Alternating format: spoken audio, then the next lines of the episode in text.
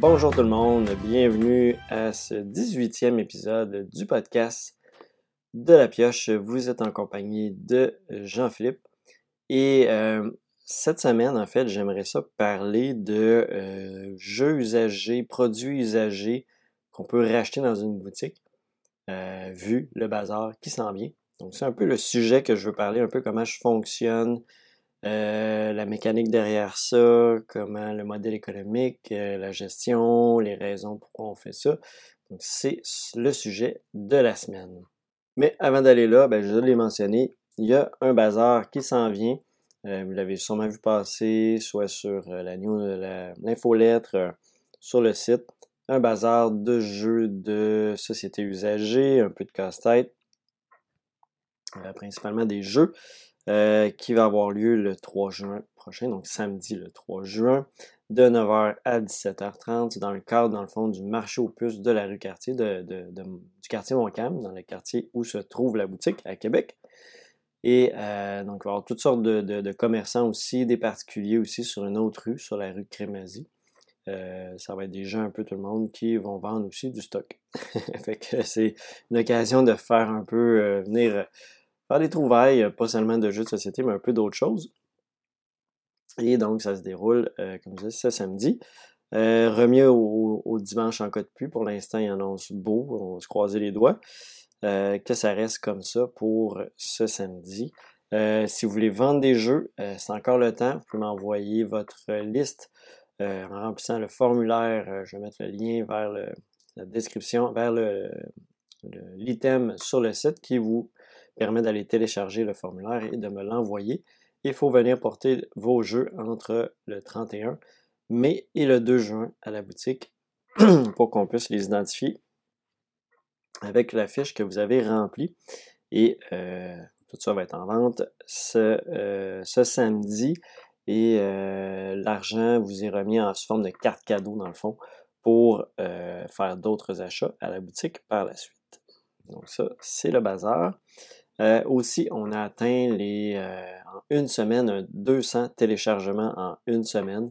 Première fois que je dépasse ce, seuil-là. Euh, donc, très content de voir que ça augmente un peu. Je, dirais que dans les dernières semaines, c'était assez stagnant sur les, les, downloads par semaine. Donc, on a une, une petite remontée, très intéressant. Très content de voir ça. éventuellement, je vais le partager dans d'autres groupes. Pour l'instant, je l'ai juste partagé à ma communauté euh, déjà présente. Puis je pense qu'il y en a qui se sont aussi euh, accrochés au euh, podcast via des suggestions sur leur, sur leur plateforme de podcast ou en cherchant jeux de société, etc. Sur les plateformes de podcast sont tombés là-dessus. Je vais le partager un petit peu éventuellement pour, je pense peut-être à la fin de la saison 1. quoique c'est peut-être pas le meilleur moment parce que le monde va écouter, puis après ça, ils n'auront plus rien. Mais euh, à suivre, je ne sais pas. Euh, ensuite de ça, euh, qu'est-ce que je voulais mentionner d'autre? Ce sont, j'ai vu ça passer ça aujourd'hui, ben, on avait déjà eu des teasers en fait par rapport à ça. la semaine passée de Days of Wonder et je parle ici de Les Aventuriers du Rail, le Legacy, qui va s'appeler, je l'ai juste ici, c'est le les légendes de l'Ouest, donc les aventuriers du rail Legacy Légende de l'Ouest, euh, la version française. Euh, si je vous lis la description, donc ça vous dit Les aventuriers du rail Legacy Légende de l'Ouest vous offre l'opportunité de retrouver votre jeu de train favori tout en explorant l'imaginaire de Rob Davio, Matt Leacock et Alan Hermoon.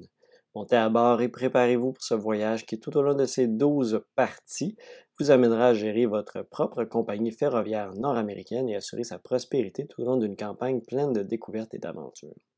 Compléter des tickets restera votre objectif principal, mais vous devrez également développer d'autres talents pour espérer faire face aux événements inattendus et surclasser vos rivaux. Partie après partie, route après route, vous remplirez votre coffre-fort de pierres précieuses de précieuses recettes. À mesure que l'histoire avancera, vous ouvrirez des boîtes régions qui débloqueront de nouveaux contenus, de nouvelles règles et bien des surprises. Comme tout jeu de la gamme Les Aventuriers du Rail, ce jeu s'apprendra, euh, peut s'apprendre très vite, mais il apportera une expérience de jeu bien plus immersive et narrative qui devrait ravir tous les amateurs de la série. Au terme des 12 parties qui composent cette campagne Legacy, vous transformerez votre jeu en une version personnelle et unique sur laquelle vous pourrez continuer de jouer jusqu'à la fin des temps. Euh, de mon côté, je quand même, euh, je trouve l'idée intéressante. Euh, j'aime bien les aventuriers du rail général. j'aime les jeux de train, c'est assez connu. lui, c'est le plus simple que je joue, que j'aime encore jouer. Ça fait longtemps que je n'ai pas joué, mais que j'aime encore jouer malgré tout. et je suis quand même curieux de ça. C'est sûr que la dernière phrase, c'est la phrase des Legacy, puis c'est pas vrai qu'il y a personne qui fait ça. C'est-à-dire, après les 12 parties, vous allez transformer votre jeu et vous allez pouvoir jouer jusqu'à la fin des temps. Il n'y a personne qui joue avec ça. C'est fini, c'est fini. On ne joue plus avec. Pandémie, c'était ça. Euh, Charterstone et autres jeux. Donc, euh, oui, tu as un plateau final à la fin, mais tu l'as fini la campagne, tu veux passer à autre chose. Euh, fait que c'est 12 parties. ce qui va, j'ai l'impression, être un peu rebutant, c'est le prix. c'est ça, je vais en commander. La quantité, je ne sais pas encore. Euh, ça va tourner autour de 160 dollars canadiens plus taxes, ce qui est quand même assez dispendieux pour un aventurier du rail, quoi qu'il y ait eu la version euh, anniversaire, mais avec tous des trains de luxe, etc. Donc, c'est une version plus de collectionneur à 140, à peu près 130, 140 dollars. Mais là, on est à 160 pour un jeu que tu vas jouer 12 fois le jeu des aventuriers du rail, c'est le genre de jeu que tu gardes longtemps dans une collection, puis tu joues de temps en temps, puis tu vas jouer plus que 12 parties. Fait que on dirait là-dessus, je trouve qu'il va être assez dispendieux. Euh, mais il me semble avoir des trucs intéressants. Euh, je regarde, j'ai une image devant, une image devant moi. On a des boîtes qu'on va développer. Ah, ça a l'air d'être des boîtes de joueurs qui vont accumuler des choses. Euh, c'est sûr, c'est le genre de jeu que tu développes avec un groupe. Puis normalement, les aventuriers du rail, comme je le vois là, à partir de 4-5, c'est plus intéressant. Donc, euh, le jouer à 2, probablement pas super intéressant. Euh, et puis, il y a comme une espèce de map qu'on va développer comme des grosses pièces de casse-tête. Fait que c'est ça qui va, qui va développer la map. Ça, je trouve ça cool. Ça reste les États-Unis. On part de, l'est des États-Unis, puis on va développer vers l'ouest, mais on ne saura, on saura pas qu'est-ce qui s'en vient. Fait que ça, je trouve ça quand même intéressant. Euh, ce principe-là, ce format-là. J'ai hâte de voir qu'est-ce qu'ils vont ajouter dedans. Je vais être quand même curieux euh, de le faire, euh, peut-être. 45 à 60 minutes par partie, c'est quand même possible de le faire assez rapidement. fait que c'est ça, Les Aventuriers du Rail, Legacy, Légende de l'Ouest. Un autre projet que vous avez sûrement entendu parler ou peut-être vu, qui est sur Kickstarter en ce moment, qui s'appelle Ruse, qui est un projet d'un auteur québécois qui est Dominique, euh, non pas Dominique, Guillaume Boudreau, désolé, euh, Guillaume Boudreau qui est derrière ce projet-là, qui a fondé sa propre compagnie d'édition pour éditer son jeu, qui est euh, Ruse.game, ouais, Ruse Game. Et donc, c'est son, son, jeu qui est en ce moment financé à 200-300%, 200 euh, et quelques pourcents. Il y avait un objectif de 27 000 canadiens, il est à 65 000 canadiens, 625 623 euh, contributeurs, il reste 15 jours encore à la campagne. J'ai supporté la campagne en tant que euh, boutique, tout simplement. Donc, je vais avoir des copies du jeu, la version, là, la version du Kickstarter avec toutes les stretch goals pour la boutique. Je vais avoir 6 copies. Euh, donc ça, ça va être euh, ça va arriver éventuellement. car je pense que la livraison est prévue pour avril l'année prochaine. Si je ne me trompe pas. Le jeu semble quand même assez bien avancé. Il y a des super belles mécaniques. Je vais revenir dans quelques instants. Je vais retrouver la date. Avril-mai 2024. Euh, donc on peut peut-être s'attendre à, dans le pire des cas, peut-être fin fin 2024, là, euh, s'il euh, y a des petits trucs qui changent. et puis, c'est ça, au niveau des mécaniques que je trouve intéressantes, du dice management, gestion de dés, j'adore ça. du pose de tuiles, placement de tuiles, on va tout développer son espèce de terrier. jeu dans le fond de mécanique, on est un, clan de renards. On va se promener un petit peu ben, sur le plateau, on va se promener, on va contrôler du territoire. on va avoir de la gestion de ressources, des objectifs à accomplir, de la pose d'ouvriers, la construction d'engins avec notre terrier qu'on va développer, des pouvoirs asymétriques. Euh, il y a un aspect contrôle de territoire aussi. Euh, donc, beaucoup de choses, beaucoup de gestion. C'est un jeu à peu près d'une demi-heure par joueur. Euh, et puis, c'est ça. C'est ça, c'est le point qui me rebute souvent, puis je sais que c'est très Kickstarter, là, mais euh, de flasher sur euh, il y a plus de 580 composantes. J'aime ça quand il y en a moins. Sincèrement, je m'ennuie des, vieux euros avec quelques petits cubes, puis ah, de la mécanique et tout là. on dirait, ben, je, sais que ça attire beaucoup de monde d'avoir plein de stocks dans une boîte, puis tu as l'impression de payer pour. Euh, pour avoir du stock, mais des fois, c'est juste long à sortir, c'est juste du trouble. Mais bon, euh, c'est la tendance qui est vers là. Euh, fait que c'est Ruse qui est présentement sur Kickstarter. Vous pouvez le supporter. Mes prix devraient être similaires à, ce qui est annoncé. Et puis, euh, c'est ça, ça va être après, de mon côté, euh, après le Pledge Manager, qu'on n'a pas de date pour l'instant, mais c'est après ce moment-là. Probablement fin de l'année, euh, qui va être disponible en précommande de notre côté. Donc, c'est le jeu Ruse présentement sur ben, Ruse Instinct Ah, puis il est en version anglaise et française. Euh, les règles, dans le fond, il n'y a pas de texte sur le jeu, fait qu'il va y avoir les règles en anglais et en français. Je ne sais pas si les deux vont être dans la boîte, et vous pouvez avoir aussi accès à la, campagne en français aussi, qui a été euh, toute traduite sur, le, sur Kickstarter aussi. Donc, ça, c'est toujours intéressant d'avoir cette version-là également. Je sais qu'il y a plus de vidéos qui s'en viennent de de youtubeurs québécois. Euh, je pense que j'ai entendu Ronjoutu aussi qui va avoir une boîte. Fait qu'on va avoir un petit peu plus de présentation. Pour l'instant, en français, il y a euh, les petits chefs qui ont fait un petit plus un, aperçu du jeu, à parler du jeu sur euh, Kickstarter. Mais je sais qu'il y a d'autres vidéos qui s'en viennent, un peu plus de gameplay en français, qu'il n'y a pas encore présentement sur la campagne. Puis de mémoire, elle se termine là. Euh, je pense que c'est le 12, le 14 euh, juin à 18h que se termine la campagne.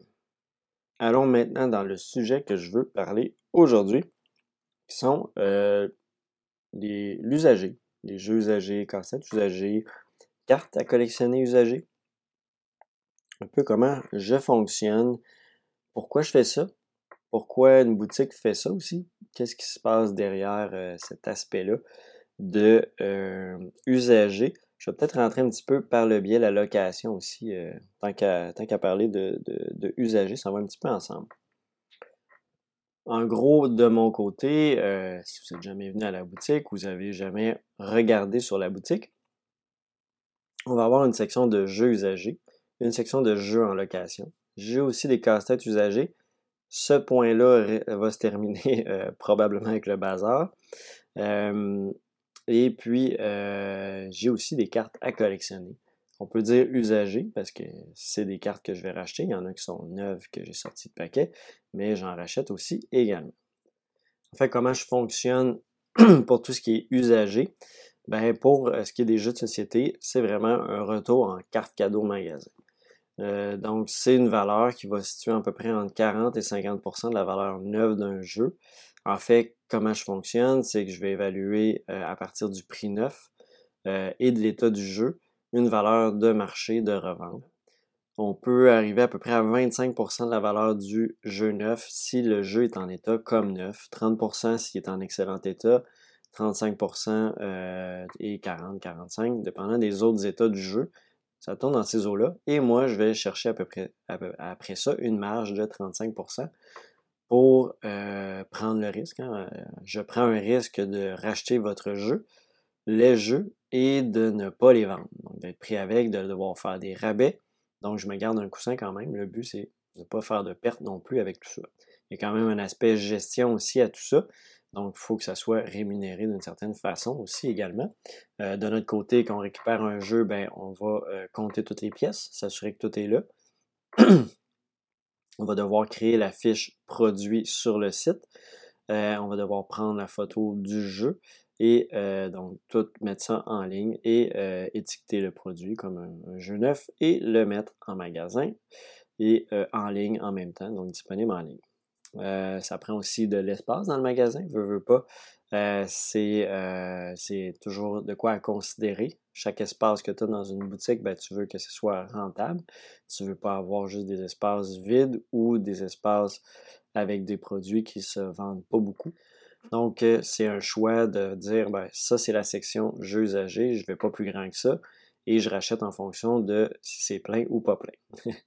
euh, dernièrement, j'ai quand même racheté plus qu'à l'habitude, vu que je savais qu'il y avait un bazar qui s'en venait. Euh, je vais quand même mettre les jeux qui sont disponibles en ce moment euh, sur le site, mais disponibles dans le bazar. C'est une autre visibilité, un autre public qui va venir également au bazar. Donc, c'est intéressant pour moi de cette façon-là. Euh, je fonctionnais un petit peu de la même façon du côté des casse-têtes, mais les casse-têtes ont moins de grande valeur de revente. Les casse-têtes usagés, on peut retrouver ça un petit peu partout dans les friperies, n'importe où, à des prix assez dérisoires, 2, 3, 4, 5 piastres. Donc la valeur de revente d'un jeu usagé, euh, je me suis rendu compte assez vite qu'elle n'était pas très grande. Si je mettais des prix relativement élevés, 10, 12 dollars pour un casse-tête, normalement qui en coûte peut-être 25, 30, puis j'allais à peut-être 12, 15 dollars, ben, le monde trouvait ça cher. tu es obligé de descendre, puis après ça, ben, quand tu descends, ça veut dire que à, celui que tu rachètes, ben, tu lui redonnes 4, 5, 6, 7 dollars, puis ceux-là sont pas plus contents. Donc, euh, finalement, tu te ramasses que personne n'est vraiment content dans l'exploitation, et euh, sauf l'acheteur qui vient acheter le jeu usagé, quand même content de payer pas trop cher non plus, mais il faut être des prix bas. Euh, les cassettes usagées, euh, j'ai appris qu'un casse-tête n'a pas nécessairement le nombre de pièces qui est écrit sur la boîte. Donc, c'est écrit 1000, ça se peut qu'il y en ait 1001, 1002, dépendant de la découpe qui a été faite. Euh, et on l'a compté sur certains casse-têtes qu'on savait qu'ils étaient complets. Euh, et c'est vraiment le cas. Donc, c'est impossible de savoir exactement le nombre de pièces. Donc, tu ne peux pas recompter les casse-têtes. Donc, tu ne peux jamais assurer un client qui ne manque pas de pièces ce qui n'est pas super agréable comme euh, façon de, de, revendre le produit. Tu ne peux jamais confirmer à 100%. Il faut tout fier à la parole des gens. Et c'est de la gestion aussi. J'ai mis en ligne au début, j'ai mis peu en ligne. Je ne fais pas bien de vente de casse-tête en ligne. Je n'ai jamais poussé ça plus que ça. c'est vraiment un magasin. C'est un, je dirais, un, pas un à côté, mais ça fait rentrer des gens qui veulent venir chercher des casse-têtes, voir les gens en même temps, euh, ou des fois des gens qui achètent des jeux vont ramasser un casse-tête en même temps. Euh, c'est un petit peu comme ça que ça fonctionne du côté des casse-têtes. C'est toujours un produit que je suis en questionnement, sincèrement. Euh, côté lucrativité par rapport à l'espace que ça prend, toujours un questionnement de mon côté à ce sujet-là parce que on se rend compte assez vite que moins on a d'un produit, moins il va attirer de gens. Donc, si tu veux attirer des gens, ça prend euh, une bonne quantité pour que ça soit euh, visuellement, euh, tu du choix. Si tu n'as pas de choix, tu as peut-être 10-15 produits différents, ben, tu ne vendras pas, point. ou tu vas vendre en tout cas beaucoup, beaucoup moins. c'est, toujours ça le questionnement des produits usagés et des casse-têtes usagés aussi, puis des casse-têtes en général que j'avais en tête. Et puis, donc, c'est le modèle que je fonctionnais pour les casse-têtes, mais j'ai décidé de mettre fin à ça et tout simplement avoir des casse-têtes neufs dans ma section de neuf. Même je trouvais l'idée intéressante, mais gestion, etc., c'était pas vraiment de quoi qui était intéressant. Ça m'aidait pas à faire progresser la boutique par la suite, euh, pas par la suite, mais à utiliser mes employés pour faire d'autres choses que gérer des casse-têtes. Du côté des cartes à collectionner, euh, ça fonctionne un petit peu de la même façon. C'est juste que les cartes à collectionner, ben, la valeur qu'on connaît, on n'a pas à la réduire. Donc, c'est-à-dire que si la carte, mais la carte bouge à chaque jour, si la carte que je rachète au moment euh, à une journée X, elle vaut 9 ben, je vais redonner 60% de la valeur en crédit magasin euh, pour les cartes à collectionner. si jamais, et c'est le seul que je fais aussi, mais je peux redonner 40% de la valeur en argent pour les cartes. Pour l'instant, je privilégie l'achat en crédit magasin puisque euh, racheter euh, en argent, ben, ça, fait, euh, ça fait des trous sur le, flux de trésorerie de la boutique et c'est pas ça que je veux en ce moment. Donc, je veux bâtir un, inventaire de cartes à collectionner, Magic, Pokémon, Dragon Ball, et donc je privilégie les retours en crédit magasin. Et donc, comme je disais, ben, la carte que je rachète, je rachète à 60%. Euh, une journée X, elle vaut 9 Ça se peut que le lendemain, elle vaut 8,50 Donc, j'ai perdu un petit peu sur ma marge, mais ça se peut que le lendemain, elle vaut 9,50 et je la vende. Donc, je la vends un peu plus cher. Et que toute cette gestion-là aussi, il y a des cartes qui vont totalement cracher aussi.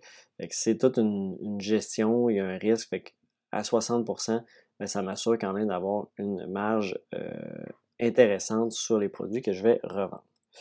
Euh, puis présentement aussi, je vends quand même beaucoup sur, euh, euh, sur eBay. Et sur eBay, ben, eBay prend une bonne cote. Je l'ai expliqué dans l'épisode sur les frais de transaction. Et donc, il faut que je m'assure quand même d'avoir une certaine marge là aussi. Vous, avez remarqué dans les deux cas, je redonne des crédits magasins, des cartes cadeaux magasins. Pourquoi on fait ça? Ben, c'est la raison est simple, je, l'ai mentionné tout, à l'heure, c'est la gestion du flux de trésorerie. Donc, je m'assure que l'argent reste dans la compagnie, mais que les produits que je vends vont se vendre. Donc, je vais faire rouler cet argent-là. Euh, et moi, ben, je vais revendre plus tard les produits, peut-être plus rapidement, moins rapidement, que les gens vont redépenser, mais au moins, je n'aurai pas ressorti de l'argent. Je vais m'assurer qu'ils vont acheter des produits sur lequel, oui, bien sûr, j'ai déjà euh, une marge euh, que je vais faire. Donc, c'est-à-dire que si je leur donne une carte cadeau de 60 ben, le, produit qui va être acheté, par exemple, un jeu à 45 ben, 50 plus taxes, ben, me coûte peut-être 30-35 et la personne va dépenser son 60 pour inclure les taxes, etc. Donc, au final, ça m'a coûté 35 euh, la, carte cadeau, d'une certaine façon. C'est un peu comme ça qu'on que, que, le système est assez viable. Donc, j'ai un risque du côté de pas revendre les jeux, mais j'ai une absorption quand même encore du côté euh, des produits qui vont rouler dans le magasin. C'est sûr que la carte cadeau peut être utilisée pour acheter aussi des produits en solde, n'importe quoi. Il n'y a pas de restriction. Je ne mets pas de restriction là-dessus. C'est pas c'est pas une gestion que je veux faire, puis je trouve ça intéressant de redonner la valeur totale et que tu peux l'utiliser comme tu veux. Euh, déjà que je fais une marge sur le jeu euh, usagé. Donc c'est euh, comme ça que je procède.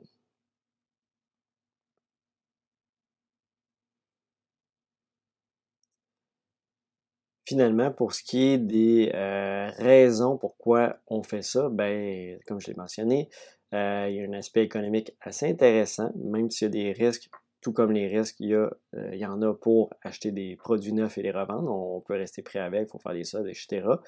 J'avoue que j'ai quand même beaucoup plus euh, vendu mes usagers à plein prix que dans des soldes. ça arrivait que je les ai mis dans les soldes aussi, puis ça, ça a fini par passer. Mais il y a un bon roulement, donc ça, c'est très bien. du côté des cartes à collectionner, mais ça fait aussi du roulement, ça permet de chercher de l'inventaire. Et de, euh, ça m'arrive aussi de racheter des produits de cartes à collectionner, puis de redonner en carte cadeau pour acheter des jeux de société. Donc, ça permet de rouler aussi l'inventaire de jeux de société, puis d'avoir des produits à vendre du côté des cartes à collectionner. Euh, ça permet aussi d'avoir une espèce de... J'ai perdu mon idée. Euh, j'ai retrouvé mon idée. Euh, en fait, ça permet d'avoir du roulement à la boutique, mais pas juste d'inventaire, mais de, les gens qui vont venir porter des choses vont peut-être pas acheter sur le coup et vont revenir à la boutique. Donc, vont peut-être voir d'autres choses et ça crée une, fidélisation de la clientèle d'une certaine façon et des gens qui vont revenir et revenir puis vont être intéressés par ce modèle-là d'affaires. Euh, qui leur conviennent. Parce que c'est sûr, quand je rachète des éléments, cartes à collectionner, c'est un peu différent, mais les jeux, ben, on peut les vendre soi-même, quoique les cartes aussi, vous pouvez les vendre vous-même et euh, avoir plus en argent, mais euh, ça vous prend le temps de gestion, etc. Donc, moi, ce que j'offre comme service, ben, ça permet de vous me donnez vos choses, je vous redonne des cartes cadeaux, puis vous n'avez plus à vous en occuper, c'est moi qui s'en occupe. et ça finit comme ça. Donc c'est un, modèle que je trouve intéressant. dernier point en terminant, je pourrais également faire de la consigne au niveau des jeux de société, mais je trouve que c'est un modèle moins intéressant. Ça prend de l'espace et il y a moins de, marge à aller chercher quoique je fais pas, je sors pas l'argent directement. C'est-à-dire que la consigne, c'est vraiment vous m'apportez votre jeu, vous décidez que vous voulez le vendre 80$, je garde une marge X qu'on détermine ensemble et euh, je vous redonne seulement la carte cadeau lorsque le produit est vendu. Ce qui peut être intéressant, mais ça, peut prendre l'espace longtemps, ça peut ne pas se vendre au prix que la personne a mis. Donc ça fait de la gestion peut-être de trop. Je préfère simplifier ça tu m'apportes ça, je te donne une offre, tu l'acceptes ou non. Si tu refuses, c'est pas plus grave que ça. Et euh, on, arrête là-dessus. Et sinon, ben, euh, tu acceptes l'offre, je te donne la carte cadeau et euh, ça se termine là aussi dans notre échange. Tu as la carte cadeau pour l'utiliser plus tard. Donc, c'est un peu le modèle que je priorise et que je trouve intéressant. Ça fait pas mal le tour de ce que je voulais mentionner par rapport aux jeux âgés, comment je gère ça, euh, qu'est-ce qui est intéressant dans ce modèle-là. Et euh, au niveau de la location, ben, ça me permet, quand j'ai la location, de racheter des jeux âgés pour les mettre en location. Euh, c'est un petit peu plus rentable de cette façon-là que d'avoir des produits neufs que je mets en location. Et la location aussi peut permettre de dire, ben, je vois que ce produit-là, finalement, il ne roule pas, ben, je vais le mettre dans l'usager. Donc, il y a une rotation comme ça qui se fait vice-versa, dans où euh, quelqu'un veut louer un jeu qui est dans l'usager, ben, je vais l'offrir. C'est toujours ce petit modèle-là intéressant que, je trouve qui se complète bien entre la location et l'usager. En terminant euh, l'épisode, ben, je veux quand même vous mentionner les façons de me rejoindre, soit à info.boutiquelapioche.com, sur euh, le, euh, le, podcast. Vous êtes là sur euh, le Discord, sur la page Facebook, sur, sur la, le, site boutiquelapioche.com ou tcglapioche.com. sur le chat, vous pouvez m'écrire, peu importe. Si vous avez des sujets, des questions, etc. Écrivez-moi, ça me faire plaisir de vous répondre. Et sur ce, ben, on se voit, j'espère, samedi pour le bazar. Et euh, ben, si vous, êtes au bazar, c'est moi qui vais être à la caisse à l'extérieur, donc vous pouvez me dire un petit bonjour. Si vous écoutez le podcast, toujours le fun de savoir euh, qui écoute, qui sont ces, centaines de personnes derrière euh, les écoutes. Et merci beaucoup et on se revoit la semaine prochaine. Bye bye.